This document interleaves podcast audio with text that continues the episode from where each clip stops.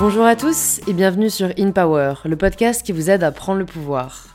Je suis très heureuse de vous présenter ce nouvel épisode d'In Power parce que je reçois une personne au métier assez exceptionnel, il faut le dire, Victoire Finaz est chocologue. Oui, chocologue, vous avez bien entendu, Victoire est experte en chocolat et a décidé d'en faire une carrière. Si ce n'est pas la meilleure illustration du mantra suivre sa passion, je ne sais pas ce qu'il l'est, et c'est bien la preuve surtout qu'il ne faut pas se limiter dans ses passions. Pourtant, le parcours de Victoire a commencé comme peut-être plusieurs d'entre nous, études supérieures, master en école de commerce, et début dans un grand groupe dans le domaine du marketing. Mais Victoire a ce goût, cet intérêt, cette passion pour le chocolat, et elle ne peut s'empêcher de développer en parallèle une activité d'atelier de dégustation de chocolat. Un petit pas en entraînant un autre, elle est aujourd'hui à la tête d'une entreprise centrée autour du chocolat, et elle nous explique comment elle en est arrivée là. Si vous venez de découvrir InPower, bienvenue. Chaque semaine, un nouvel invité au parcours inspirant vous sera présenté et vous pouvez pour cela vous abonner gratuitement sur l'application que vous êtes en train d'utiliser. Et si vous connaissez déjà, c'est peut-être que vous appréciez le podcast, et si c'est le cas, laissez 5 étoiles sur Apple Podcasts, c'est le meilleur moyen de le soutenir. Je vous souhaite à toutes et tous une très bonne écoute, et je suis ravie de vous inviter à rejoindre ma conversation avec Victoire Finaz. Bonjour Victoire. Bonjour Louise. Bienvenue sur InPower. Merci beaucoup. Je suis ravie de te recevoir parce que là, on peut le dire, je n'ai jamais reçu de chocologue encore sur InPower. Bah écoute. C'est un, un terme et un métier qui me fascine. Les personnes qui écoutent cet épisode et ce podcast savent très certainement que j'adore le chocolat, vraiment depuis toujours. Et jamais à l'école on m'a dit que j'aurais pu devenir chocologue. Donc j'ai hâte de savoir comment toi tu t'es dit que tu pouvais le devenir. Donc la première question que je pose à tous mes invités déjà, c'est de se présenter de la façon dont ils le souhaitent. Je m'appelle Victoire Finaz, j'ai 38 ans, je suis chocologue et euh, maman de deux enfants et grande sportive et passionnée par la vie. Ouais, c'est ça, c'est comme ça que tu te décris maintenant. Est-ce que les gens, comment les gens réagissent quand tu dis que t'es chocologue? Euh, Ils se marrent, ils sont étonnés, ils trouvent ça génial parce qu'en effet, ils n'ont jamais entendu ça. Ouais. Et, euh, et, en fait, c'est un mot que j'ai créé assez rapidement pour euh, essayer de décrire mon métier. Euh, en fait, c'est vrai qu'au départ, tu vois, quand j'ai quand j'ai pensé à ce mot chocologue, c'est parce que je commençais à animer des ateliers de dégustation de chocolat. J'étais encore étudiante. Euh, et, voilà. Et en fait, c'est une activité que je faisais un peu pour me marrer en parallèle euh, de mes études, en me disant que j'allais euh, après être dans les équipes marketing d'une société agroalimentaire. Et, et, quelques années après, finalement, j'ai tout quitté pour vraiment me dédier à la voie du chocolat. Donc j'ai commencé à créer ma marque de chocolat et j'ai vraiment boosté mes animations. Et une personne me dit, mais du coup, c'est quoi votre métier? J'ai bah, en fait, j'étais psychologue, j'adore le chocolat et je suis devenue chocologue. Et ce métier, l'art de la dégustation, je l'ai vraiment démarré aussi aux côtés d'onologues et des personnes spécialisées dans le vin. C'est très inspiré, tu vois, de l'onologie.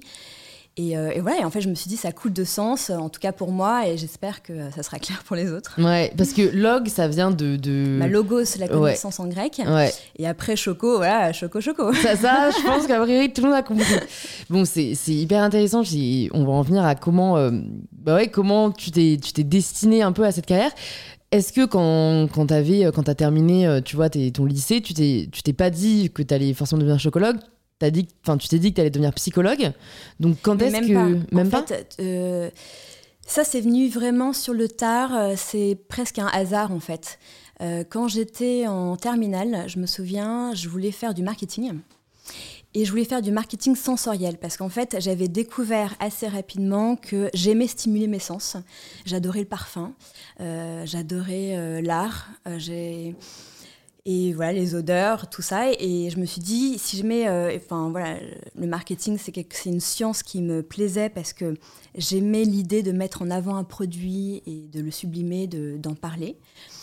Et, euh, en fait, euh, quand j'étais en, terminale, je me suis inscrite dans deux voies, la prépa HEC, et j'ai postulé pour Psychoprate, qui est une école de psychologue. Euh, et, en fait, euh, je me suis dit, tu vois, je vais peut-être essayer de passer par psycho pour faire du marketing sensoriel et pour euh, aussi apporter une, un peu une spécificité dans une équipe marketing, tu vois, pour pas que tout le monde soit issu d'école de, commerce. J'aimais avoir une formation un peu différente. Et en fait, ça s'est euh, très inspiré de mon année à Londres, parce que tu vois, quand j'étais en terminale à Londres, euh, les gens euh, postulaient déjà en décembre pour plein d'universités, et c'était des universités finalement pour aller étudier une matière qui leur tenait à cœur, pas forcément pour faire un métier. C'est vrai que ça, c'est ouais, une spécificité hyper différente ouais, en France. C'est totalement différent. Et, et moi j'aime l'idée, tu vois, de ouais, d'aller creuser un sujet qui te plaît et après de faire un métier euh, voilà, différents peut-être, ou dans la même rubrique. À Londres, ce qui, ce qui est assez intéressant, c'est de voir que les personnes font des études, après ils sont recrutés dans une société pour un métier, et la société prend en charge leur formation, se dit, ok, ce profil m'intéresse, cette personnalité m'intéresse, et je mets en place un programme de formation qui va durer 15 jours, un mois. Alors qu'en France, si tu veux, tu es prise en stage si tu as déjà fait trois stages dans la même rubrique, dans le même domaine. Et ça, si tu veux, Ouais, bon. Ouais, euh, ça me fait penser, je suis obligée de le, de le placer un, un, un statut que j'ai vu sur LinkedIn hier que j'ai trouvé super drôle. Le mec disait Bonjour à tous, sauf à ceux qui demandent aux stagiaires d'avoir de l'expérience. c'est vrai qu'il y a un truc où tu sais, parfois tu, tu, cherches un stagiaire qui a, qui a déjà fait euh, trois stages, mais à un moment, il faut bien commencer quelque part. Quoi. Donc, euh, c'est vrai que là en France, on n'est pas, on pas les plus ouverts d'esprit euh, sur les personnalités, mais vraiment plus sur les compétences et les expériences pures et dures. Quoi. Exactement. Et donc voilà, donc après un bac scientifique, je suis partie faire psycho parce que j'étais prise au concours. Tu vois, c'était ça aussi. Je me suis dit, bon, je vais voir si je suis prise. J'ai été prise et là, j'ai dit à mes parents, bah, je pars faire psycho. Je te raconte pas la tête de mon père. tu, tu vas faire quoi? Et j'ai bah oui, euh, voilà, l'école est, super. Et en plus de ça, c'est pratique. C'est-à-dire qu'à partir, donc c'est une école en 5 ans, à partir de la troisième année, tu as des stages en alternance. Et moi, j'avais envie de bosser. Voilà. Et puis, tu pouvais partir à l'étranger. Et j'aime le voyage, donc j'étais hyper motivée. Donc voilà, je fais psychoprate. Euh, je fais plutôt mes stages en RH et en études marketing, tu vois, dans les, instituts d'études, euh, pour tout ce qui est tests de produits, les focus group, etc. Donc là, on travaille avec différentes marques sur différentes problématiques, changer la couverture d'un magazine, valider une recette de crème glacée, euh, enfin voilà, la texture d'une crème euh, hydratante, etc. Et puis après psycho, je suis partie donc faire un master de marketing à HEC pour là vraiment avoir la carte un peu plus business et pouvoir postuler euh, dans ces grands groupes euh, qui me plaisaient tant à l'époque. Et c'est vrai que je rêvais de travailler pour Kraft, euh, Kraft Food qui est maintenant Mondelez, parce que c'était une boîte américaine, parce que j'adorais les catégories de produits qu'il y avait, c'était chocolat, biscuits, bon ils ont aussi Philadelphia. Et, et, voilà, donc en fait, je voulais, je voulais partir là-bas. C'est vrai que j'aimais l'idée de travailler dans un esprit un peu ouais, anglo-saxon, américain. Et là, du coup, c'était ta dernière année. Enfin, en fait, tu, tu te dis quoi après euh, cette année de master à HEC et donc, bah, après cette année euh, de master, donc je vais faire mon stage chez Kraft. Euh, d'ailleurs, je vais te raconter une anecdote, c'est que, donc tu vois, j'avais quand même un parcours avec une idée assez cohérente dès le départ. J'arrive à HEC, je cherche un, un, stage en marketing, et là, j'étais avec une boîte RH par laquelle passait Kraft.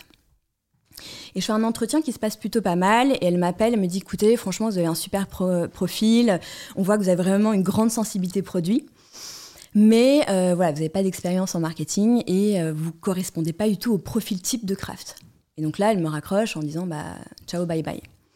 Et là, je dis, mais attends, elle n'a pas compris en fait. Euh, moi, enfin, c'est cette boîte, j'en rêve. Donc je la rappelle, je dis, non, mais attendez, madame, euh, enfin là, bon, je lui explique tout mon programme, euh, mon parcours, ma motivation, etc. Je dis, mais vous pouvez pas faire ça. Enfin, moi, j'en rêve, etc. Et, en plus, je connais tous les produits que Kraft vend, etc. Je suis à fond.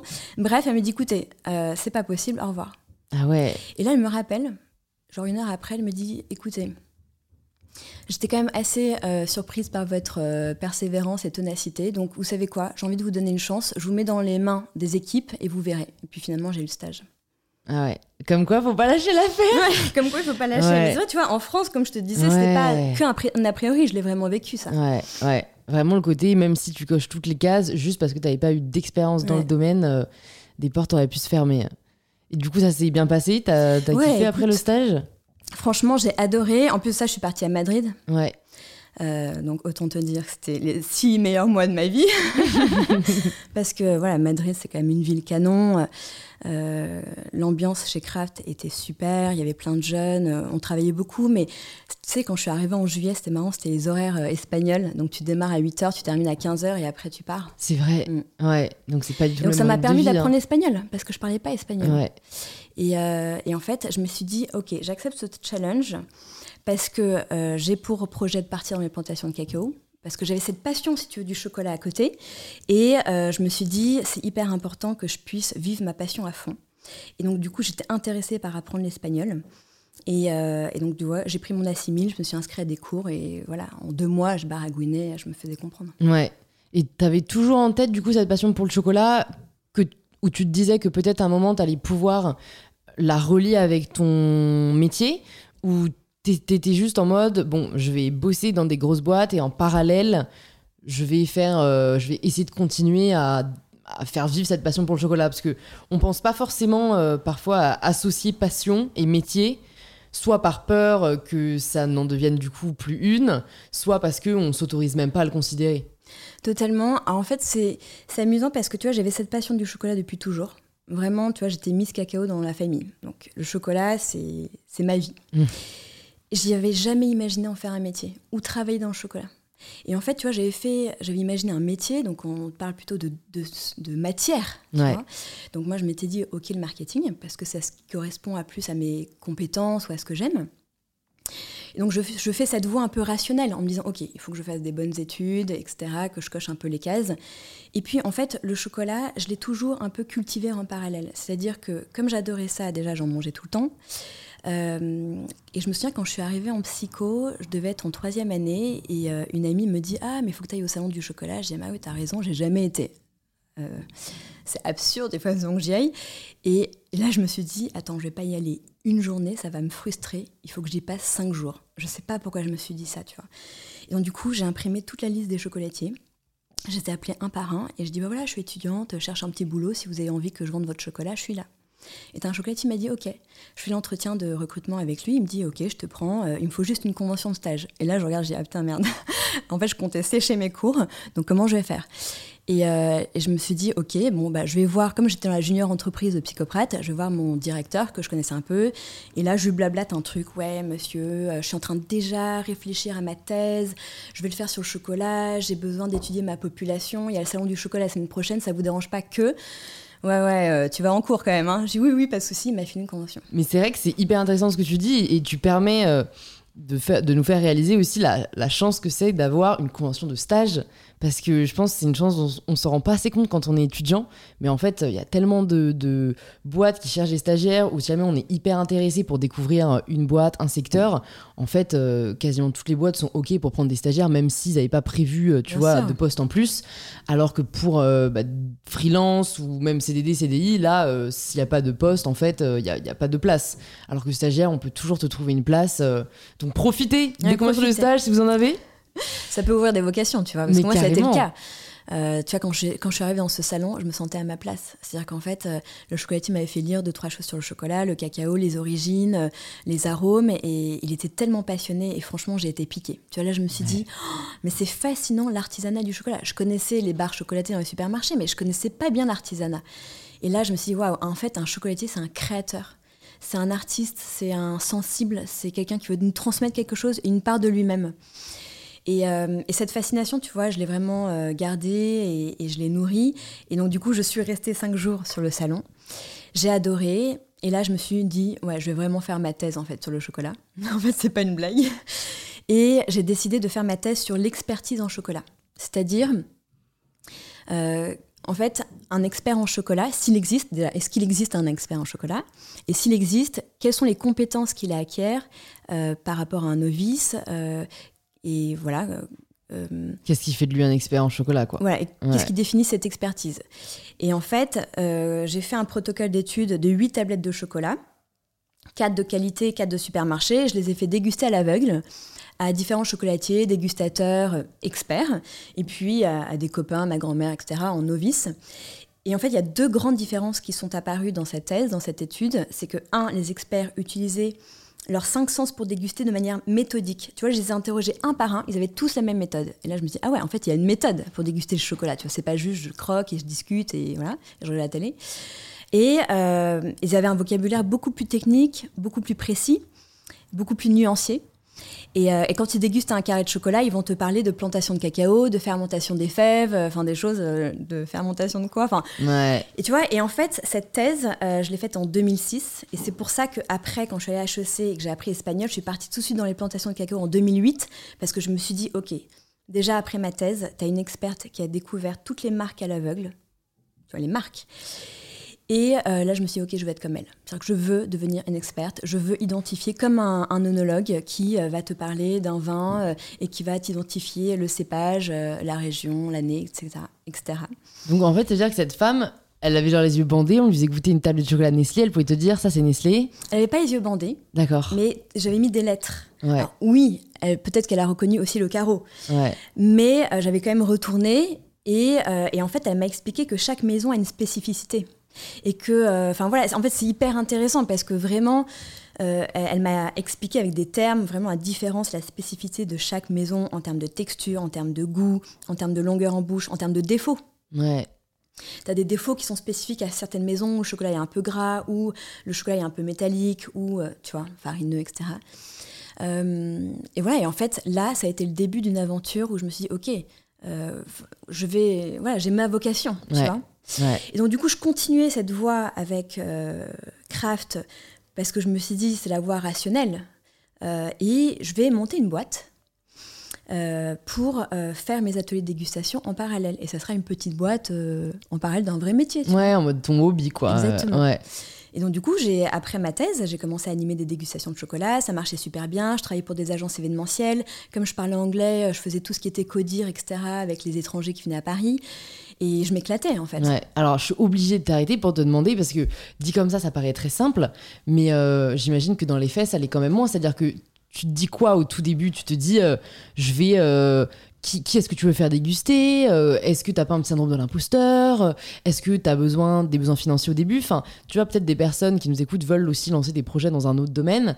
Et, et c'est assez facile de voir les difficultés plutôt que de voir les opportunités ou en tout cas les solutions. Oui, je suis d'accord. Quand tu veux monter ta boîte, en général, tu as tous les freins, la peur, l'angoisse et les gens qui disent mais t'es folle, etc. Moi, c'était pas le cas dans le sens où, si tu veux, euh, c'était. En fait, j'ai même pas réfléchi parce que donc, je faisais mes études. Quand j'ai monté ma boîte, j'étais à HEC. Et en fait, je, je faisais, j'avais déjà fait plusieurs dégustations et comme j'avais pas de boîte, je pouvais pas facturer. Hmm. Donc j'avais demandé à maman, qui est expert en porcelaine, si elle pouvait facturer, prendre l'argent et me le reverser. Et en fait, au bout de trois dégustations, elle m'a dit écoute, Vic, il faut que tu montes ta boîte parce que moi, mon expert comptable, il va pas être content de voir toutes ces factures de chocolat arriver. Donc, tu crées ta boîte. C'est tout simple. Tu, déposes un siret, etc. Euh, euh, C'était une boîte de conseil. Ouais. Tu vois, donc j'ai pas besoin d'investissement. J'ai mis 1000 euros de capital. Mmh. Euh, j'ai fait ma boîte et en fait, bon, je me suis dit que c'était tout simple, tu vois. Et en fait, donc je crée cette boîte Euh, et, là arrivent tous les papiers, en effet, du URSAF, du RSI et tout. Et là, mais c'est quoi ces trucs? Genre, je, je, devais déjà payer des choses ah ouais, donc en fait, c'est pas une blague. Hmm. Euh, c'est du sérieux. Et donc, c'est là, en fait, ça m'a motivée. Je me suis pris au jeu. Je me suis dit, OK, bah, tu sais quoi, cette petite boîte, il faut qu'elle tourne. Donc, du coup, je me suis fait un petit site internet, une plaquette. J'envoyais des mails aux copains, euh, aux copains des parents, en disant, voilà, si vous voulez faire une petite dégustation, euh, sachez que les EVJF, etc. Et donc, j'ai démarré comme ça, tu vois. D'accord. Où tu t'es dit, je vais essayer d'en faire. Je vais essayer de montrer que les ateliers de dégustation de chocolat, peuvent être un événement euh, pour des événements de particuliers ou des événements d'entreprise.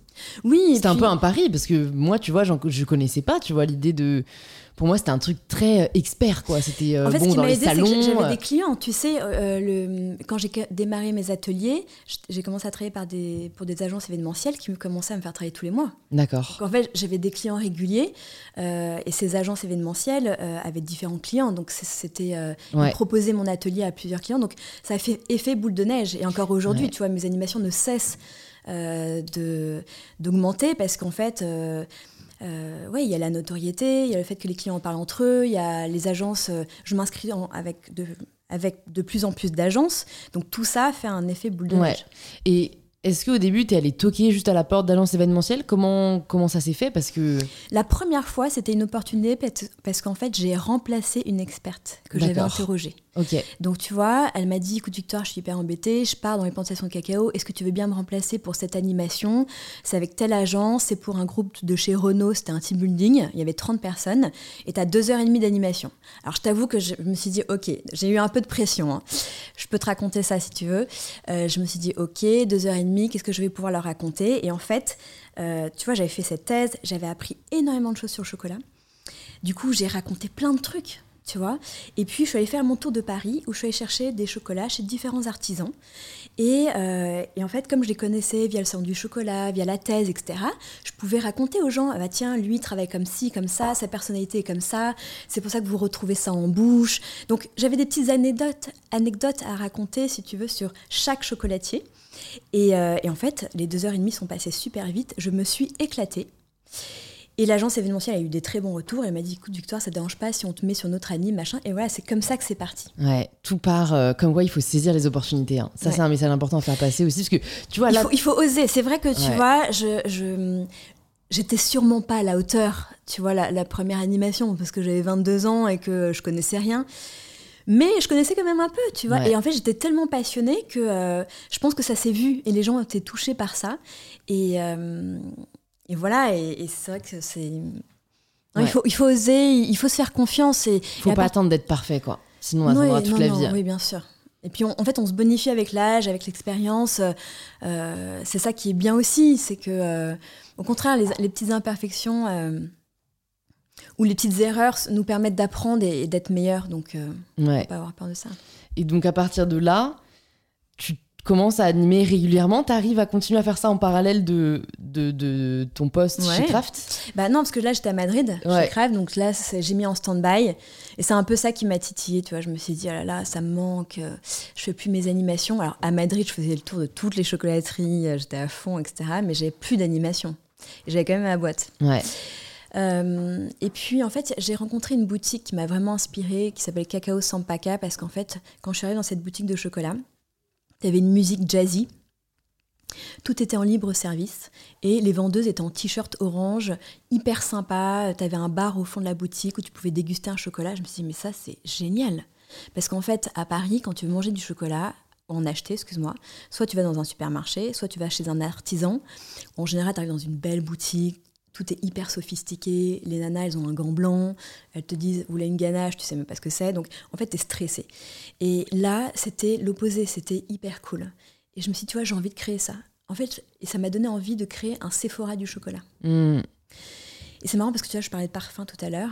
Le parfum, euh, à l'époque, je parle du Sephora du chocolat, mais à l'époque, tu achetais ton parfum dans des petites parfumeries où, pareil, tu avais un comptoir, une fille te faisait un pchit pchit sur un petit coupon que tu sentais, et, euh, et tu, tu, orientais, si tu veux, tes désirata à la, à la, conseillère, et finalement, tu ne touchais pas le flacon de parfum tant que tu ne l'avais pas acheté. Et Sephora a totalement révolutionné cet accès au parfum et à, l'expérience du parfum. Et tu vois, j'avais envie de faire ça avec le chocolat.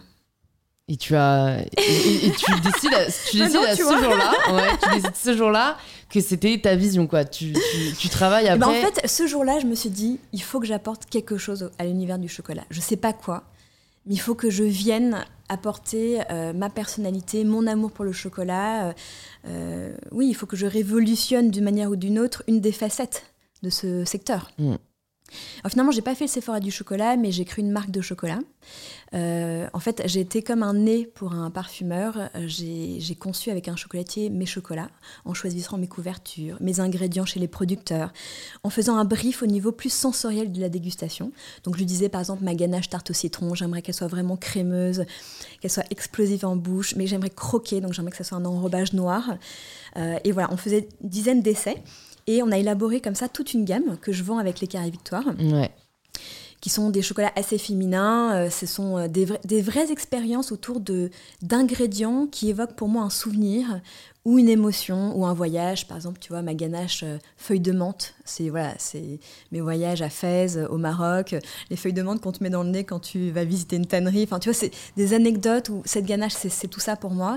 La ganache poivre de Timur, euh, c'est un poivre qui vient, qui vient du Népal. Et en fait, c'est un poivre qui est fascinant parce que euh, on croit que le poivre, ça pique. Et là, ce poivre, il est floral, donc tu le sens, ça sent la fleur blanche, tu vois, le jasmin Et quand, tu le, quand tu le croques, quand tu commences à l'émietter, il y a des notes d'agrumes qui, qui apparaissent et, donc du coup tu es sur quelque chose de super doux, de bergamote, de, de fleurs d'oranger.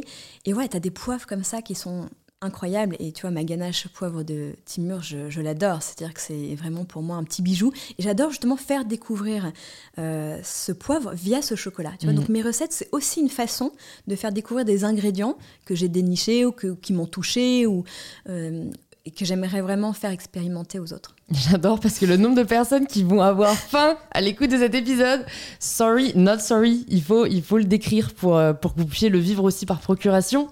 Euh, mais c'est fascinant et euh, j'ai toujours un peu les, questions qui me viennent très pratico-pratiques, mais je me dis, mais tu vas taper à la porte de qui quoi quand tu veux lancer tes chocolats Tu vois, c'est est-ce que tu connaissais des, des est-ce que c'est des laboratoires? Est-ce que c'est comment, comment ça se passe Tu vois, est-ce est qu'ils croient en toi? T'es jeune à l'époque Tu vois, c'est encore une fois, c'est barrières qu'on peut, qu'on peut se mettre avant même d'essayer au final. Oui, tu as raison. Bah écoute, tu sais, dans mes chocolate tours que je faisais pour mes ateliers de dégustation, ouais. J'étais rentrée chez Fauchon et, euh, et en fait j'avais dégusté des chocolats et bon, tu avais des trucs qui me plaisaient moins, mais la, technique, le, bonbon, la texture, la forme, j'avais trouvé ça top. Et je me suis dit, mais je savais très bien que c'était pas Fauchon qui fabriquait. Je me suis dit, mais qui se cache derrière? Donc j'ai fait mon, mon enquête et je découvre que c'est un chocolatier qui s'appelle Daniel Mercier, qui est à Bogie. Tu vois pas où c'est Bogie Désolée, sorry Daniel, je ne sais pas où c'est. c'est normal. C'est au milieu de champs de colza. C'est près de Bourges. D'accord. Et, euh, et, là, si tu veux, j'appelle, je, prends rendez-vous et je débarque euh, avec ma voiture. Et là, je te jure, la tête de Daniel qui se dit Mais c'est qui cette euh, fille qui arrive chez moi? Et, et en fait, on a discuté et je crois qu'il y a eu vraiment un coup de cœur. Tu vois, aujourd'hui, c'est devenu, ben, tu vois, on travaille ensemble depuis 15 ans, donc c'est devenu mon papa du chocolat. On est très, très proches, très liés. Mais à l'époque, ouais, il me regardait en disant, mais d'où elle vient et qu'est-ce qu'elle veut? Et, euh, en fait, il a été touché par mon projet parce que je dis, mais tu vois, euh, j'aimerais créer une marque comme ça accessible, j'aimerais que ça soit pédagogique, j'aimerais que les personnes comprennent ce qu'ils dégustent, j'aimerais que ça soit euh, facile. Et, et c'est là où j'ai créé mon nuancier.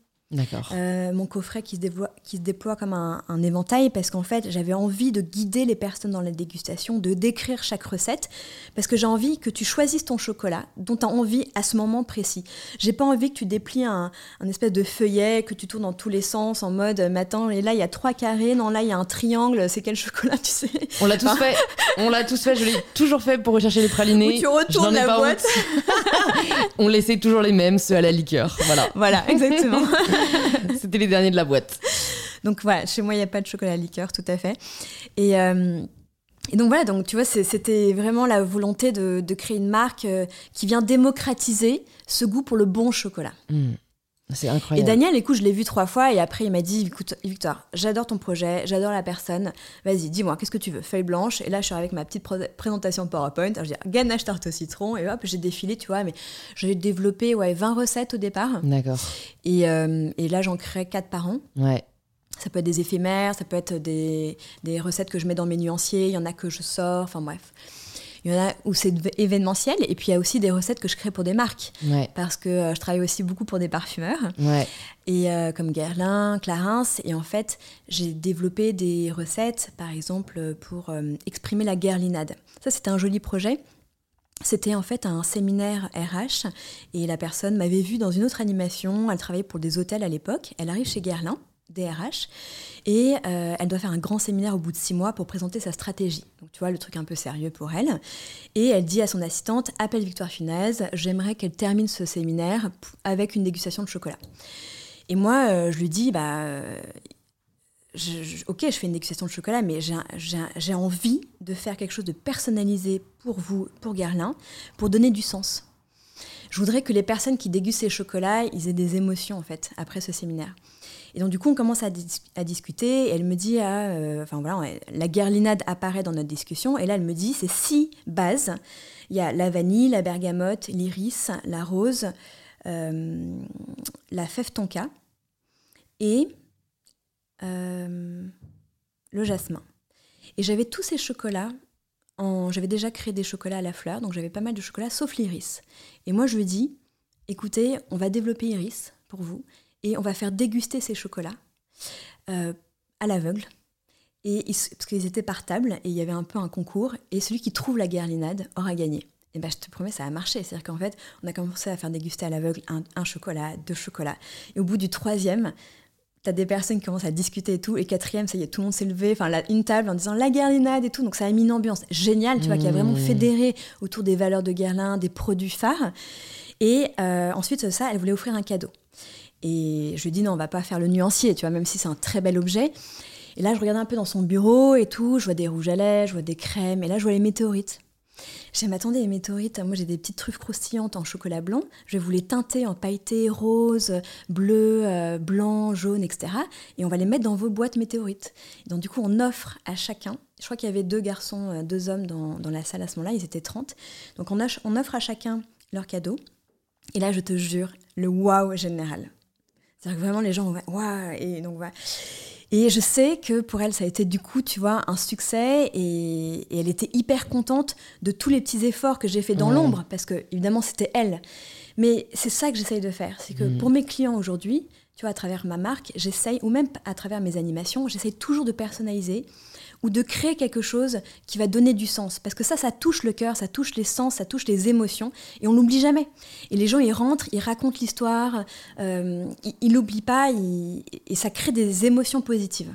Ouais, mais c'est un super enseignement que tu partages, euh, où parfois... Euh, on a, on a tendance à vachement se prendre la tête, à se soucier énormément de pas être euh, assez, assez bon, assez brillant, assez, tu vois, assez sérieux. Et en fait, on oublie que en face de nous, il y aura toujours un humain et qu'on est tous régis par des émotions.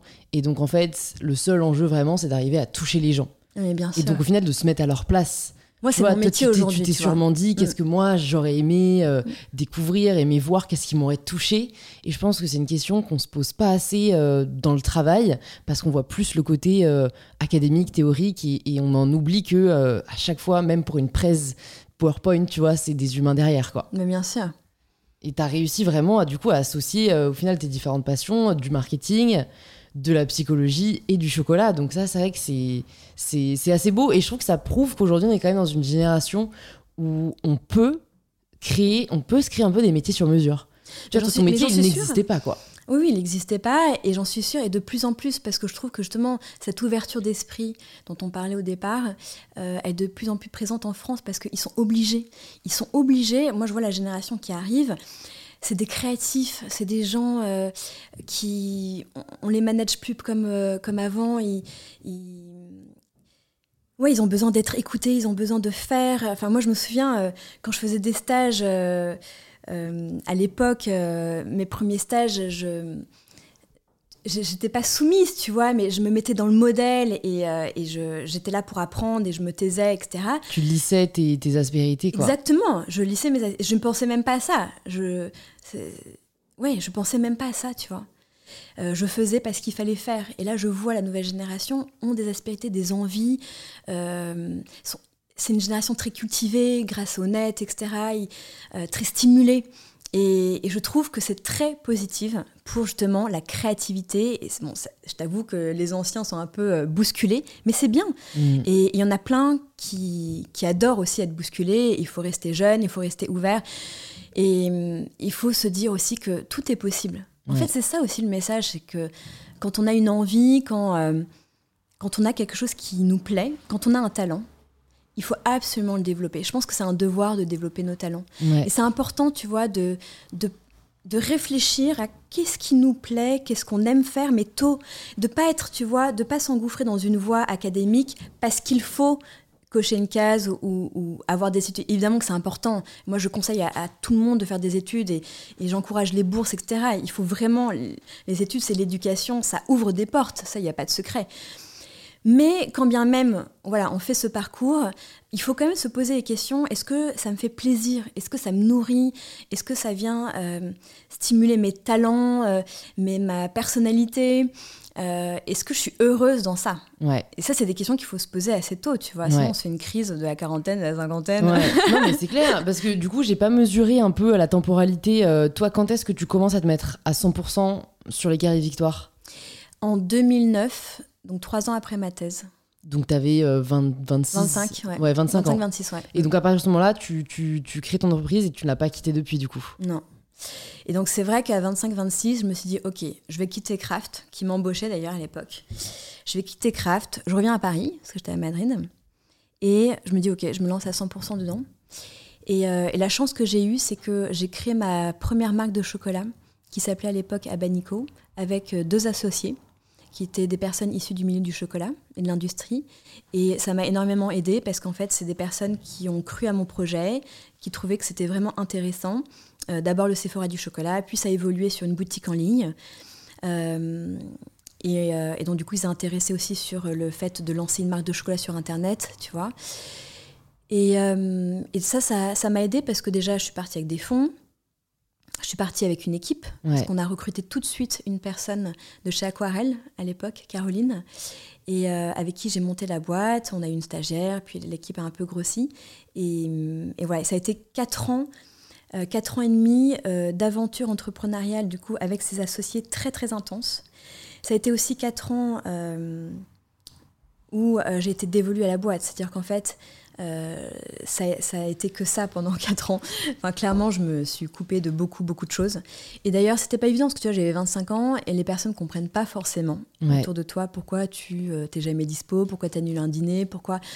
Parce qu'en fait, quand on entreprend, il y a tellement de choses à faire. Il y a, c'est infini. Tu te couches infini. avec une to-do list énorme, t'as mal à la tête. Et moi, je me souviens, je me couchais, je notais mes to-do, je me levais à 7 heures, je fonçais au bureau, je terminais à minuit, ou sinon j'arrivais à 22h moins le quart au Carrefour Market avant que ça ferme pour m'acheter un truc. Enfin, c'est et en fait ça tu le racontes même pas parce que c'est pas une question de victimisation, tu vois. Mais c'est vrai que quand on entreprend, t'as rien sans rien, et il faut quand même euh, se donner énormément.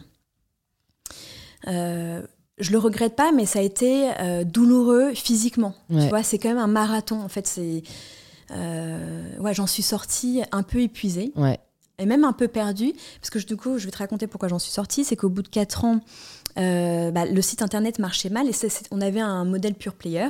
Et ce qui marchait bien, c'était le B2B ouais. que je fais aujourd'hui. Sauf que voilà, c'était une société où tout était basé en pure player, tous nos frais de structure, euh, euh, les salariés étaient pure player, etc. Et en fait, ça marchait pas, tu vois, l'Internet. L'Internet, c'était la, la, mode des, des, deals, des groupons, des machins, c'était la promo. Tu, tu, vendais pas des chocolats haut de gamme inconnus sur Internet. Ouais. Et donc, du coup, j'ai eu beaucoup de mal. Euh, même si je faisais du chiffre d'affaires par ailleurs, mais c'était pas le modèle, tu vois. Euh, avec le B2B, les animations. Et donc, du coup, on a dû fermer la société.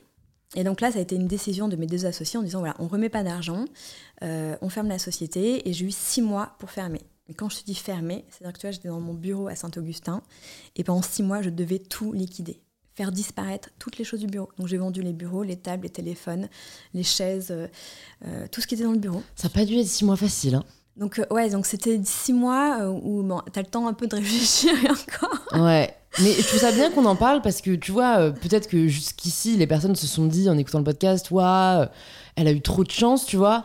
Et en fait, bon, bah, tu montres que même si aujourd'hui, ben, t'es très content de la bouteille, ça marche très bien, c'est venu de, de, périodes difficiles et de, bah, de, même de fermeture d'entreprise pour au final te concentrer sur une seule partie de ton business. Et faut être ouvert à ça quoi. Ouais, et, faut, et, faut et tu t'as pas abandonné à ce moment là quoi. Il faut accepter. Quand, quand tu es entrepreneur il faut quand même avoir une capacité de remise en question qui est hyper importante parce que sinon tu vas dans le mur. Ouais. Et la remise en question d'un business ou euh, d'un projet n'est pas une remise en question forcément personnelle, tu vois ce que je veux dire Donc il ne faut pas se détruire, euh, ou en tout cas sortir cassé. C'est ouais. juste que parfois le modèle ne marche pas, la cible n'est pas là, c'est pas les bons clients, c'est pas le bon secteur, euh, c'est bon, pas le bon canal de distribution, c'est pas le bon marketing, le bon packaging. Enfin, il y a mille raisons pour que ça marche pas. Donc en tous les cas, il faut se le réaliser et, et en prendre conscience. Et après, euh, moi c'est vrai que ouais, le, le, modèle Internet, je n'étais pas non plus très à l'aise avec. Et euh, d'un commun accord, on a fermé la société avec mes, mes associés. Et puis, euh, ils m'ont laissé partir euh, avec ma boîte de conseil. Parce qu'en fait, j'avais ma boîte de conseil à côté. Donc, c'était deux boîtes différentes. Hein. Ouais. Donc, j'ai continué ma boîte de conseil avec mes animations. Et ils m'ont dit, si tu veux récupérer l'activité B2B, tu peux, évidemment. Et donc, du coup, je me suis dit, pourquoi pas? Bon, N'empêche que là, à l'époque, j'avais quand même six mois pour fermer. Donc je ferme. Donc là, je t'avoue que voilà, c'est pas évident parce que déjà, un, j'avais une équipe, bah, j'ai recasé tout le monde ailleurs. Ouais. Euh, tu te bats pendant 4 ans pour te faire connaître, pour faire connaître tes chocolats, le nombre de soirées que j'ai fait, où je suis venue, je suis restée des heures debout à faire déguster mes chocolats pour me faire connaître. Et là, en fait, tout doit disparaître, tu vois. C'est dur. C'est hyper dur parce que toute l'énergie que tu as investie, en fait, déjà, j'avais plus d'énergie parce que, comme je te disais, j'étais hyper fatiguée. Et en plus de ça, c'est un peu triste ce qui se passe, tu vois. Ouais, ouais. Et euh, donc voilà, mais écoute, j'ai été très bien euh, soutenue par mes proches et tout, donc euh, j'en suis sortie. Mais euh, j'ai eu quand même une année de flottement Ouais. où je me suis dit, ok, est-ce que je resigne pour de l'entrepreneuriat? Avec toute la douleur que ça demande, que ça requiert Le pacte avec le diable. Ou est-ce que, euh, allez, on arrête de déconner, je me prends un contrat dans une société, hein, et euh, on est sage, j'ai un salaire tranquillou, et j'ai une vie normale, et je rentre pour dîner le soir à 8h, etc. Et, euh, et en fait, je suis allée voir une RH, où je lui ai donné mon CV en disant, voilà, il me faut un boulot. Et voilà, j'étais un peu paumée. Et cette RH, donc Chantal Baudron, qui est une grande spécialiste euh, du, bah, dans les domaines des RH à Paris, euh, m'a reçue et m'a dit écoute Victoire, au bout d'une heure, tu vois, elle m'a entendu parler de tout mon parcours. Je veux bien trouver un boulot, mais je pense que tu vas te faire chier. Bon. Elle me dit écoute, tu ne, sous- tu ne soupçonnes pas encore tout, le, tout ce que tu as appris. En fait, tu n'imagines pas tout le trésor que tu as dans les mains. Euh, entreprendre, c'est difficile. Ces quatre ans ont été dingues. Et puis cinq ans avec l'année d'avant de préparation de lancement, tu vois. Donc c'était cinq ans très très intenses. Euh, je comprends que tu sois totalement paumé. Sephora du chocolat, le pure player sur Internet, le B2B, mais bon, t'as pas le temps. Donc moi, ce que je te conseille, c'est que tu as, as 30 ans. Donc à l'époque, j'avais 30 ans, tu vois, quand j'ai fermé la boîte. T'as 30 ans, t'as des super clients, t'as un super produit, t'as un réseau. Maintenant, tu es focus et tu vas faire du B2B parce que c'est une voie qui, la preuve dans ton business marche. C'est juste que le modèle internet marchait pas. Donc, tu vas développer ça et tu restes focus. Et tu te dis, OK, je ne veux plus accepter de parasites dans ma vie entrepreneuriale qui m'empêche de réaliser cet objectif et je veux gagner de l'argent, donc ça va marcher. Et en fait, elle m'a dit ça et je me suis dit, ok, je suis partie de chez elle, je te promets, elle m'a remonté comme un automate, je suis descendue comme un petit soldat de ces six étages, tu vois. Là, je me dis, ok, j'arrive chez moi, je sais exactement ce qu'il faut faire. Et là, j'ai redéployé mon catalogue, mes nuanciers, etc. Et j'ai relancé la boîte. Et bien sûr que là, j'étais sans filet parce que comme j'ai entrepris avec des, des, Des associés. associés, j'avais un salaire. Ouais, ouais. Là, je me suis retrouvée sans chômage. Donc voilà, sans rien. En mode, ok, je vais créer une boîte sans rien. Sans fond, sans. sans Tu vois ouais. Bon, j'avais ma boîte de conseil qui marchait bien, tu vois, euh, qui, qui- avec mes ateliers, mais bon, quand même. euh, et puis j'avais tout l'actif, euh, mes nuanciers, mon packaging, etc. Mais si tu veux, je partais pas de rien, et heureusement. Mais euh, c'était quand même à, zéro en disant, ok, maintenant, le challenge, c'est que cette boîte me paye, me fasse vivre, et euh, il faut en faire quelque chose de sérieux. Tu vois, c'était plus une petite boîte de conseil que j'avais à travers, à côté d'un projet. Voilà, et tu vois, bon, évidemment, j'en ai discuté avec mon mari, il était prêt pour me soutenir euh, pendant euh, deux ans, et puis c'est lancé, et puis j'ai doublé mon chiffre d'affaires chaque année, et, je me suis dit, ça y est, c'est parti, tu vois. Et en fait, le plus grand bonheur, c'est que euh, je, suis, je sais que je suis dans ma voie, je fais un métier que j'adore, je suis heureuse, je suis heureuse de me lever tous les matins. Et même si euh, j'ai pas encore gagné un million d'euros, mais ça va peut-être bientôt arriver, tu vois, je, je suis tellement heureuse et tellement nourrie de ce métier, des rencontres que je fais et de la motivation que j'ai, de mon équipe qui est juste géniale. Et, euh, et donc voilà, et en fait, je suis hyper contente là de, tu vois, d'avoir persévéré dans cette Ouais. voie-là et de pas avoir accepté un boulot euh, ailleurs. C'est dingue parfois le- le- l'impact d'une parole. Vraiment, à chaque fois, je me dis. C'est pour ça que j'a- j'adore les podcasts et que je me dis des messages que je peux recevoir, tu vois, ça. Peut-être que des personnes vont écouter cet épisode et qu'en fait ils vont prendre une décision qui va changer leur vie et qui vont du coup euh, prendre la voie qui- qu'ils hésitaient à prendre depuis hyper longtemps. Qu'est-ce qui se serait passé, tu penses, si cette femme t'avait pas dit ça? Tu sais quoi, je l'ai remerciée, mais pendant des années, cette femme. Ouais. Je lui ai envoyé des mails, merci, merci. C'est fou quoi, parce qu'en fait, c'est bah, moi dans ces moments-là, je peux que croire au destin, tu vois. C'est t'es allé voir elle, comme par hasard, elle t'a Ah. dit ça. Enfin, alors que ça se trouve en plus, ça se trouve elle, sa commission, c'était de te placer dans des boîtes. Enfin, Ouais, tu vois, ouais, elle, ouais. elle a eu, enfin, faut tomber sur l'ange gardien qui va euh, privilégier ton épanouissement à son business. Enfin, C'est vrai. c'est incroyable. Ah, Figure-toi que j'ai lu après coup, mais j'en parle de ce bouquin parce que, en fait, je pense que. Enfin, je pense que si on lit ce bouquin, on voit les choses un peu différemment. Et on est réceptif, on devient réceptif à ce genre de choses. C'est un bouquin qui s'appelle La prophétie des Andes de James Redfield. Je ne sais pas si tu l'as lu. Pas du tout. C'est bon, une grande aventure où un mec part euh, chercher un manuscrit au Pérou. Donc c'est très aventure, mais c'est un livre plein de d'apprentissage, de euh, je sais plus comment il appelle ça, c'est des enseignements. Ouais. Et en fait, ça parle énormément d'énergie. moi, je suis très sensible à l'énergie, j'adore ces thèmes. Et ça parle de, du sens de la rencontre. C'est-à-dire qu'en fait, il dit, déjà, quand il parle d'énergie, il dit qu'il parle des pensées. Parce qu'une pensée, c'est une énergie qui est dans notre tête, dans notre corps. Et en fait, il dit, ces pensées, elles sont hyper importantes, elles sont fondamentales, elles sont même un guide pour nous, et en fait, il faut absolument les écouter. Et c'est vrai que, par exemple, il dit, voilà, quand vous pensez à quelqu'un, c'est pas anodin. L'énergie vous envoie un signe. Appelez cette personne. Elle a peut-être un message pour vous. Quand vous rencontrez quelqu'un, ça peut être de, manière totalement fortuite ou une discussion qui va vous toucher, et eh ben c'était pas par hasard il fallait que vous rencontriez cette personne parce qu'elle avait un message à vous dire. Et en fait, quand tu avances comme ça dans ce bouquin, donc voilà, donc et euh, c'est pour ça que chaque personne a un message à lui dire. Il avance, tu vois, dans son périple pour aller découvrir son manuscrit. Le livre est vraiment génial. Et si tu veux, moi, je me suis dit ah ouais, en fait, donc les pensées c'est hyper important. Et euh, les envies, tu vois, parfois une envie c'est une pensée. Tiens, j'ai envie de ça. Tu penses à quelque chose mais tu vas pas la prendre au sérieux. Si, il faut prendre au sérieux ces pensées. Et il faut vraiment euh, sacraliser la rencontre, tu vois. Euh, on parlait justement des relations authentiques. Quand on a la chance de pouvoir échanger avec les personnes et, d'être écouté, c'est vrai que c'est hyper important en fait d'aller vraiment déceler le message. Alors il ne faut pas être complètement obstiné par rapport à ça, mais tu vois, par exemple, si je vois mon parcours, euh, cette femme avait un message pour moi. Euh, tu vois, mon aventure entrepreneuriale avec mes associés, même si c'était difficile, ça m'a apporté finalement tout un, socle qui m'a permis aussi de me découvrir, de découvrir mes limites, et mes capacités de travail, mes capacités créatives. Euh, ça, a, ça a révélé aussi une vocation. tu vois, la rencontre avec ce premier chocolatier au salon du chocolat, pour moi, ça a été la, piqûre qui a tout démarré. Enfin, et en fait, même si je te dis ça parce que ça a déclenché une vocation, même si ma gourmandise était là depuis toujours, parce que, tu sais, j'avais un, arrière-grand-père chocolatier, on mange beaucoup de chocolat dans ma famille, mon père est, né dans les cuves de chocolat, donc j'avais peut-être, si tu veux, un, terrain, un prérequis. Mais... Un terrain génétique. Voilà, oui, en plus sûrement. Mais quand même, tu vois, entre ça, euh, tu peux être dans une famille de médecins et pas faire médecine, vois ce que je veux dire Carrément. Euh, mais voilà, donc euh, je trouve que c'est une, belle. En tout cas, c'est un beau message. Tu vois, te dire quand je rencontre quelqu'un, il a peut-être un message pour moi. Et être euh, vraiment dans l'écoute, comme tu dis. Et être dans l'écoute. Ouais.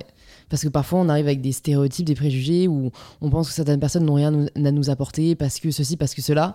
Et ça, c'est vrai que je pense que c'est une grande erreur, quoi. D'anticiper ce qu'une rencontre peut nous apporter avant même de la vivre. Il faut être beaucoup plus disposé à, bah, au final, être dans le moment présent, quoi, et être dans. Chacun a quelque chose à, chacun a quelque chose à nous, apporter. Et, c'est vrai qu'on ne s'en rend pas forcément assez compte. Est-ce que de, de ces quatre ans avant de te consacrer à, ta propre boîte, tu as ressorti ce que tu ne voulais plus faire? Tu vois, parce qu'il y a des enseignements positifs, tu as trouvé ta vocation et, voilà, tu, savais que tu voulais euh, persévérer dans cette voie. Mais est-ce que tu t'es dit, euh, par exemple, plus jamais euh, je euh, bosse en sacrifiant ma vie perso Est-ce que tu t'es dit, en fait, moi, je me rends compte que, je sais pas, les associés, c'est pas fait pour moi Enfin, est-ce que tu as aussi appris ce que tu ne souhaitais plus faire? Écoute, c'est une super bonne question parce que oui, évidemment, il y a plein d'apprentissages. Plusieurs choses. tu les as citées. Hein. Oui, déjà, un, je voulais dormir et je voulais dormir tranquille. Et en fait, quand tu as des associés, tu gères leur argent, tu dors pas tranquille. Mmh. Et ça, c'est une première chose qui que j'ai mal vécu en fait. Et, aujourd'hui, euh, c'est pour ça que je développe seule ma boîte et peut-être que c'est plus lent que si jamais j'avais des associés et beaucoup d'argent. Mais déjà, un, j'ai un super équilibre. Et deux, euh, peut-être que je le ferais. Euh, j'avais besoin de mûrir par rapport à ça. J'avais besoin de.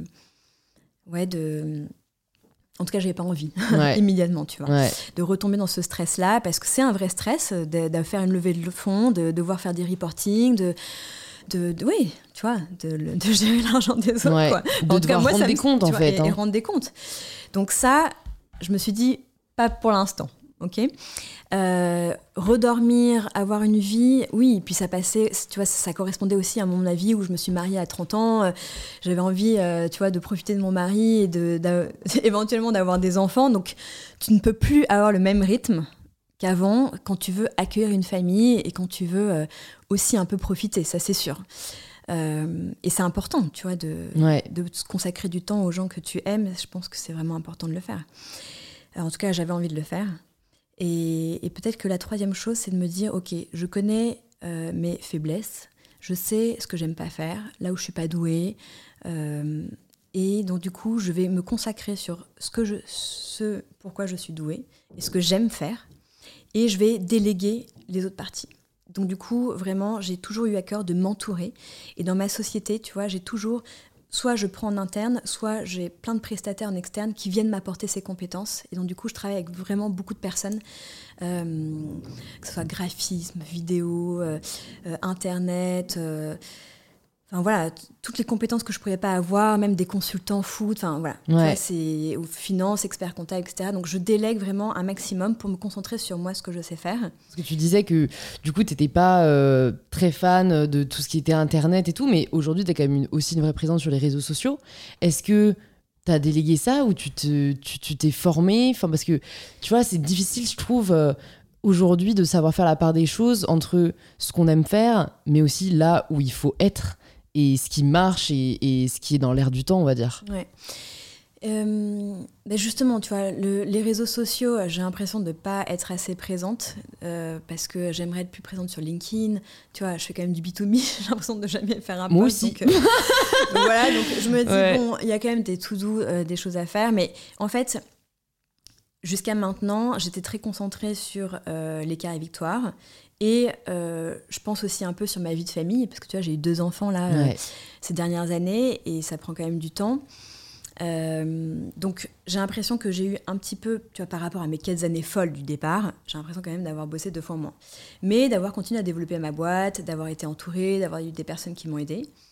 Et là, justement, depuis un an, les réseaux sociaux, en fait, mon compte Instagram La Chocologue, c'est un, un compte où je racontais un peu ce que je dégustais, euh, les rencontres que je faisais.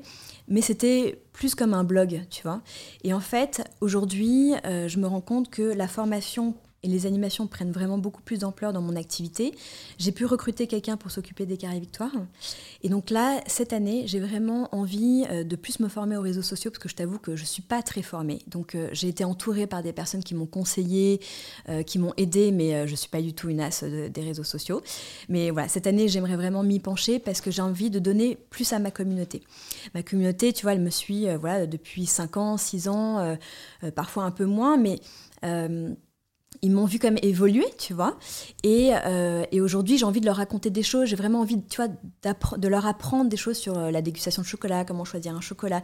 Enfin, toutes les questions qu'ils me posent en MP, j'ai envie de créer du contenu. J'avais pas le temps avant parce qu'il fallait que je m'occupe des carrés victoires, euh, parce que c'est ça qui me faisait vivre, tu vois, qui me fait vivre. Mais je pense qu'aujourd'hui, il y a vraiment quelque chose à développer sur justement mes formations que je donne, que j'avais mis un peu en stand-by parce que pareil, c'est du temps, c'est le soir et tout, et il fallait que je coupe enfin que je fasse des priorités, je fasse des choix, pardon. Et, euh, voilà, donc cette année, je vais vraiment reprendre ça. Donc d'ailleurs, si tu as des conseils, parce que c'est plutôt toi la pro, je suis preneuse. non, mais c'est vrai que en fait, le monde va tellement vite. C'est fou quoi de se dire que ton métier a tellement changé. C'est vrai qu'avant euh, la, vitrine c'était plutôt, mais ça reste encore, tu vois, le bouche à oreille.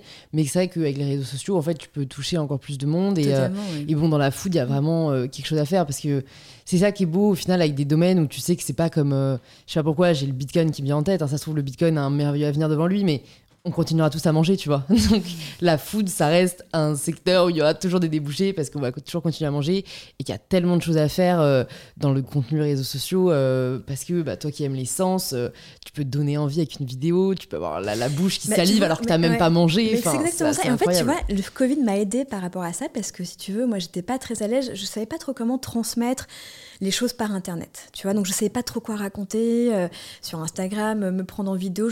J'avais pas d'idée. Enfin, même si j'en ai, je savais pas comment faire. Et en fait, quand la Covid est arrivée en mars, tout mon événementiel s'est coupé, il s'est rien passé, tu vois, pendant six mois. C'est dur ça. Et en fait, en septembre dernier, il y a un an, les entreprises m'ont dit attends, ça fait six mois qu'on s'est pas vu, neuf mois, il faut qu'on fasse un événement chocolat. Et là, si tu veux, ça a explosé mes animations en webinar, tu vois, à distance. Et moi, j'étais un peu réfractaire au début. J'ai, vous êtes sûr, vous voulez faire à distance, mais bon, comment Vous on va même faire pas manger, quoi ouais. Et en fait, on a créé un système de box qu'on a envoyé. Et, euh, et on envoyait ça aux équipes qui étaient chez elles, hein, finalement. Donc, c'était envoyé à domicile. Et comme ça, les entreprises pouvaient réunir leurs équipes. Et on se Mmh. donnait rendez-vous. Et j'ai animé comme ça à distance. J'en avais mes deux par jour. Ça a cartonné. Mmh. Et en fait, du coup, j'ai appris comment transmettre via l'ordinateur. Euh, voilà la dégustation et tout. Je me suis dit bah ouais en fait y a- on peut faire des choses à distance. Et d'ailleurs je pourrais utiliser cette méthode peut-être pour l'Instagram pour faire aussi des ateliers euh, Mmh. avec euh, la communauté ou, ou plus parler du chocolat et de la dégustation. Ouais. mais avant tu vois j'osais pas trop. Et là j'ai énormément appris cette année avec finalement le contexte et, euh, et je me suis dit en fait il y a plein de choses à faire tu as raison il y a plein de choses à raconter plein de contenu à créer Euh, ouais j'ai de plus en plus envie de le faire tu vois j'ai appris un métier Ouais. encore une fois ces, dernières, euh, ces derniers mois. Ça m'a révélé des envies, des nouveaux projets et, et je suis hyper motivée là. Trop cool. Mm. Bon, on va arriver aux petites questions de la fin. Euh, Il y a des petites questions que j'aime bien poser plus sur, sur euh, ta vie perso ou en tout cas sur, euh, sur euh, ce que t'aimes toi. Déjà, est-ce qu'il y a une ressource, que ce soit un livre, un film, tu nous en as cité un d'ailleurs, qui t'a marqué et que t'aimerais recommander aux personnes qui nous écoutent? Alors j'aimerais te parler d'un livre qui m'a beaucoup touchée. Ça s'appelle La fabrique des miracles de James Doty, tu connais? Alors, ça me dit totalement quelque chose, mais je ne l'ai pas lu. Il faut absolument que tu le lises. C'est un... C'est un livre en fait qui euh, parle d'une certaine forme de magie, qui est la magie de réaliser ses rêves. Et, euh, en fait, c'est une biographie d'un chirurgien américain qui vient d'un milieu très défavorisé, euh, dans une famille très compliquée. Et en fait, il a fait une rencontre avec une femme dans une boutique de magie, parce qu'il adorait la magie, qui lui dit Est-ce que tu veux apprendre une autre forme de magie? Et euh, le petit garçon a eu peur en disant Mais c'est qui cette folle Et euh, la magie, en fait, de, de faire ce que tu veux de ta vie, de réaliser tes rêves. Et en fait, ce livre raconte c'est une histoire vraie. hein. Euh, et donc, ce petit garçon de 10 ans vient le lendemain dans l'arrière-boutique, fait confiance à cette femme, comme je te disais, la rencontre, le message, etc. Fait confiance à cette femme, et cette femme lui apprend donc cette magie qui est en fait la relaxation, la méditation où tu réfléchis et tu visualises tes objectifs. Et il faut que tes objectifs soient très précis. C'est un peu comme le livre tu sais, de Napoléon Hill, Réfléchissez, devenir riche. Oui. Donc là, tu visualises tes, tes objectifs et puis, en fait, tu te rends compte que de la f- le fait de visualiser, de répéter, de te détendre, en fait, tu mets en place des mécanismes qui font que dans ta vie, tu vas développer de la persévérance au moment où il faut décrocher quelque chose, tu vas faire les bonnes rencontres, etc. etc. Et il est devenu riche parce qu'il voulait euh, de l'argent, enfin, il voulait devenir riche, si tu veux, il venait d'une famille très pauvre et il est devenu chirurgien. Et, euh, et en fait, ce livre est hyper intéressant parce qu'il y a une notion qu'il a oubliée quand il est devenu riche, c'était les autres. Et euh, cette femme lui a dit, n'oublie jamais, tes objectifs, tu peux toujours les atteindre, mais il faut jamais oublier l'autre. Et en fait, il était devenu riche, il, avait toutes les voitures qu'il voulait, il investissait en, bourse, etc. Et à un moment donné, il y a eu un crash, il a perdu beaucoup de choses, il a été ébranlé, il dit, il y a un truc que j'ai oublié dans la formule magique, c'est quoi? C'est les autres. Et en fait, il a totalement changé sa façon de faire ses, euh, ses rendez-vous médicaux. Au lieu de faire des chirurgies et de gagner beaucoup d'argent, maintenant il écoute les gens, il les regarde et le fait simplement de poser des questions, de les écouter, il raconte très bien ça dans son bouquin, en fait c'est comme une première forme de guérison. Et en fait ce bouquin vraiment, euh, je le trouve génial pour toutes les personnes qui veulent entreprendre. Parce que euh, ça permet de donner plein d'outils euh, pour se faire confiance et pour vraiment mentaliser ses, ob- ses objectifs. Euh, voilà, donc ça c'est un livre qui m'a vraiment euh, marqué et je- que je recommande. Et après, dans les podcasts que je commence à écouter un peu comme tout le monde depuis Depuis un an ou deux. euh, un an ou deux. Bon, il y a Bande de Food que j'adore parce que ça parle de bouffe et que Ouais. voilà, euh, il y a plein d'acteurs que j'adore écouter euh, là-dessus. C'est Xavier euh, Chalbaum qui l'anime. Euh, Il y a aussi Ose d'Alexandre Mars. Ouais, que je vais avoir sur le podcast. Ah, Petite génial. exclusivité. Bah, super. Euh, voilà, qui est un type génial et, et j'adore ses podcasts. Et puis, euh, il y a aussi Oui, change ma vie de Clotilde Ouais. Dussolier. Je sais que tu l'as reçu, qui est une amie. Parce que voilà, moi, tu vois, je suis une personne très sensorielle, mais aussi très émotive. Et en fait, euh, voilà, je, euh, je trouve que c'est génial, tu vois, ce qu'elle raconte. Moi, en tout cas, ça m'aide beaucoup. Ouais. Donc. Euh, Super. Bah, plein de ressources de différents supports, différentes plateformes. Donc, c'est génial. Il y a une question que j'aime bien poser aussi c'est quel est le pire conseil que l'on t'ait donné?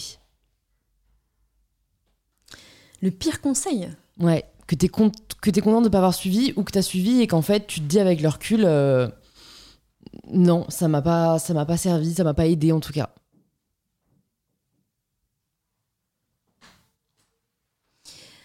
euh...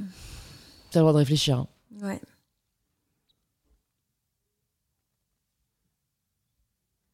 je crois que les gens ont été gentils m'ont donné des bons conseils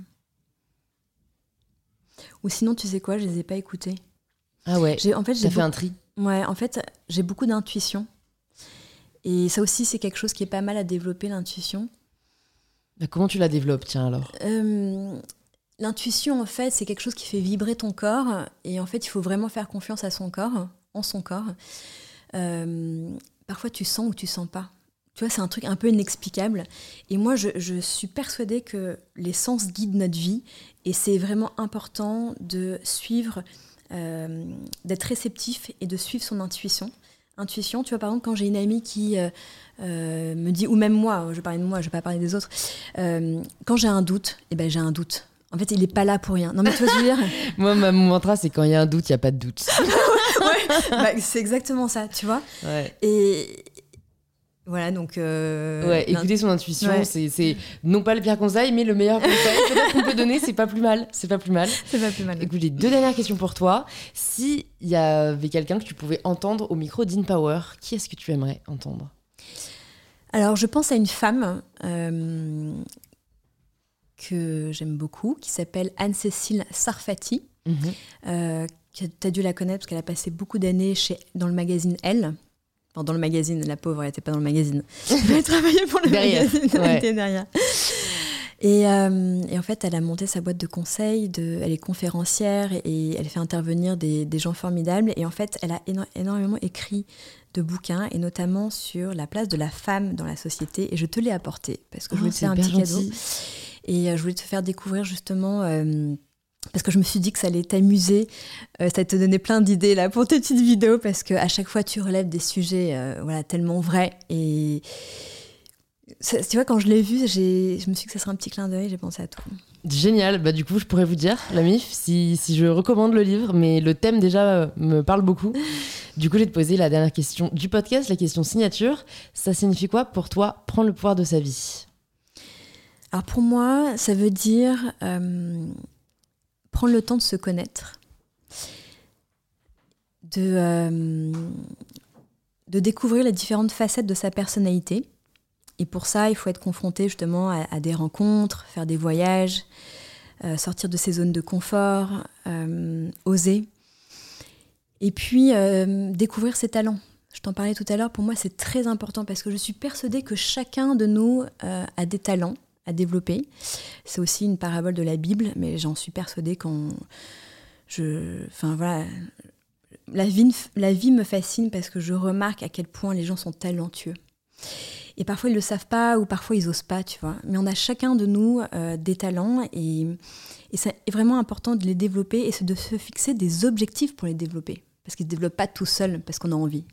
Donc il faut mettre en place des actions de façon consciente des actions efficaces qui vont réaliser ces objectifs et qui vont nous rendre heureux, qui vont faire de, de nous des gens bien. Et euh, voilà, on parle aussi de, de bonnes versions de nous-mêmes ou meilleures versions de nous-mêmes. C'est ça, en fait. C'est, je pense que prendre le pouvoir de sa vie, c'est vraiment euh, mener des actions pour réaliser ses rêves. La fabrique des miracles, un peu. Hein. Mm. Fabriquer ses rêves. Ça fera un très bon titre d'épisode. Super. Merci beaucoup Victoire. J'ai beaucoup aimé notre conversation. N'hésitez pas d'ailleurs à nous taguer euh, dans les stories euh, que vous partagez en train d'écouter le podcast. J'adore les voir. Et euh, on mettra tes réseaux dans la barre de description. Si jamais tu peux les rappeler, comme ça les personnes qui nous écoutent peuvent aller te suivre et, suivre les, actualités des carrières Victoire. Bah écoute, merci Louise. Vous pouvez venir me suivre sur la Chocologue, sur Instagram et sur les réseaux sociaux, sur LinkedIn, Victoire Finaz et les carrés Victoire. Donc on a un site euh, de vente en ligne Ouais. pour euh, livrer des chocolats à sa grand-mère. Ouais. Ou à soi-même. Ouais, Ou à soi-même. Et pour les avoir goûtés, ils sont délicieux. Je sais Ouais, que c'est-. D'ailleurs, je les ai bah, pas mis normalement quand des invités viennent. Je les ai dans mon non-placard, vu que Victoire a pu voir à quel point mon appartement, pour l'instant, ne ressemble à rien. Mais là-bas, j'ai en fait la boîte d'électricité où je, je prends ça comme un placard. Et il y a tes petits chocolats qui sont dessus euh, Ah, écoute, ça que je fais partager. Voilà, je, je recommande. Bon, bah, Merci, encore, merci Victoire. beaucoup, Louise. et à très vite. À très vite, ma veille. Si vous entendez ce message, c'est que vous avez écouté l'épisode jusqu'au bout, et pour cela je vous dis un grand merci. C'est peut-être que l'épisode vous a plu, et si c'est le cas, ça nous fait toujours hyper plaisir de voir vos stories en train d'écouter le podcast. Vous pouvez nous taguer arrobase la chocologue et arrobase mybetterself pour que l'on puisse le voir et interagir avec vous.